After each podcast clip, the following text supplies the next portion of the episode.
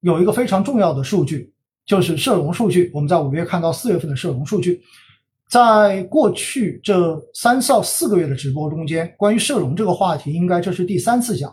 为什么要特别跟大家讲社社融这个数据呢？因为社融数据到底是否企稳，意味着，而信用底到了，就意味着从实从金融体系，然后支持到实体的这一个钱变得越来越多了。而如果实体能够从金融体系获得更多的资金的支持，那么意味着未来它的这一个生产的扩张就会变得更有确定性，它未来的这个盈利就更有确定性。所以，信用底一般来说。它是在经济底的前面，没有看到信用底，你说经济就起来了，这种可能性不会太大。因此呢，我们首先哈还是要看到的就是什么？我们还是要看到的到底是社融到底怎么去理解？那我们知道呢，呃，央行发布四月份的这个社融数据哈，首先我要告诉大家，社融数据从哪里找？你们可以到中国人民银行的官方网站上面，每个月我们是查得到这个数据的哈。就是央妈的官网上面是可以查到数据的。当然，因为现在的这一些自媒体都特别发达，然后各个大家所关心的这种炒股网站，对吧？买基金的网站，包括蚂蚁也好，包括这些网站上面呢，实际上也会有相关的这些消息第一时间出来。所以大家也许不需要到央妈网站上面，你也可以找得到哈。那么社融数据呢？四月份的数据哈，整个的增量为九千一百零二亿元。比上年同期少了九千四百六十八亿元，所以我们看到整个社融的这个增量是明显的出现了下降的，所以我们说社融是在收缩的。然后呢，其中对实体经济发放的人民币贷款是增加了三千六百一十六亿元，但是同比少增了九千二百二十四亿元。也就正常的话，你有增加是正常的，但是同比的话呢，你少少增了接近一万亿，那么创了近十年以来的单月新低。是，那么这个数据往下跌哈，它是拖累四月份社融回落最大的一个项目。所以这个数据说明什么问题呢？大家要知道一点，社融同比少增很多，实体经济对于资金的需求量。出现了极大的萎缩，也就意味着大家不愿意借钱。现在从货币政策的角度，肯定是鼓励金融机构降低实体经济的融资成本，然后能够把这个钱尽可能的借给实体经济，也有通过贷款的方式，对吧？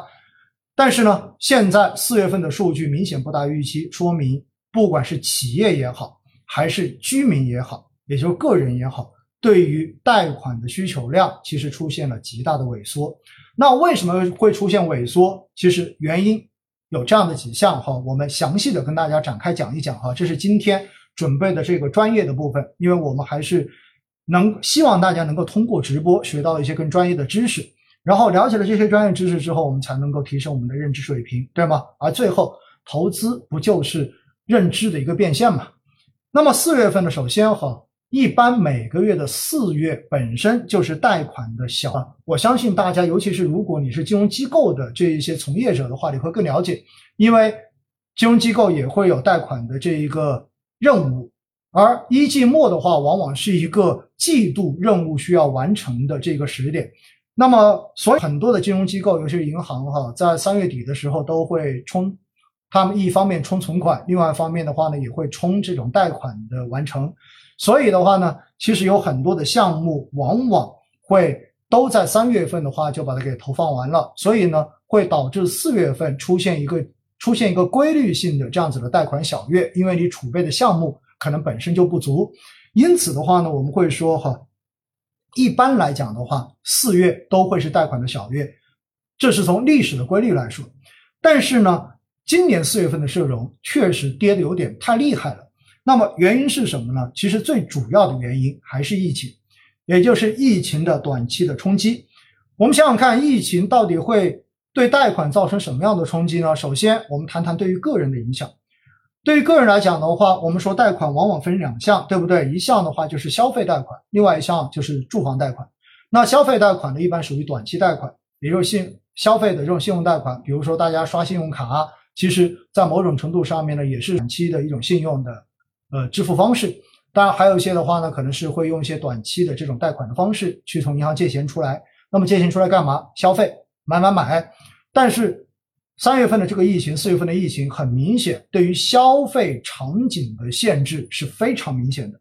就大家可能根本就没有办法出去吃饭，大家也没有办法出去进行，比如说唱歌，对吧？去外面的话做这种呃面对面的这种服务项目，包括女生的美容，对吧？包括推拿等等。这一些可能都没有办法去执行，因此的话呢，对于消费的这种直接影响非常的明显，而且更重要的是，因为疫情的防控，导致很多地方可能没有办法复工，没有办法复产，因此造成了很多人工作的职位的这种稳定性受到了影响，或者说大家收入稳定性受到了负面的影响，所以大家对于未来可能更加担心，对于自己的收入可能更加没有信心。那么这种时候呢，自然而然，所有的一件事情就是干嘛？就是存钱，对不对？就是尽可能的少支出，把这个钱留下来，以备未来的不时之需。万一未来失业了，万一未来收入减少了，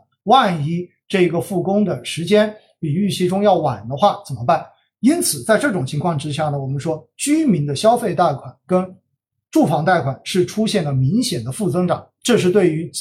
个人来说，而对于企业来说也很简单，因为你的疫情造成的风控，那么会造成我没有办法开工，而且的话呢，长江三角洲的这一种物流受到很明显的这种阻滞之后的话，会形成供应链出现很重要的这种问题，因此在这样的情况之下呢，会进一步的影响到企业的盈利跟它的开工预期。所以，对于做实业的这些老板跟企业来讲的话，他也不敢贷款，也没有贷款的需求。这个时候，可能更考虑的是能不能活下去，我到底该如何度过现在的难关。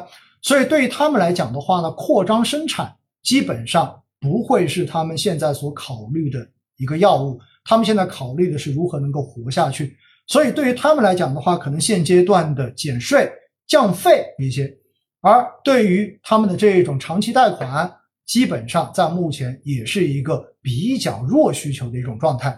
企业真正可能要借的钱，也许只是一个短贷，对不对？就是借钱来渡过难关，来解决当前眼前必须要支出的这些成本。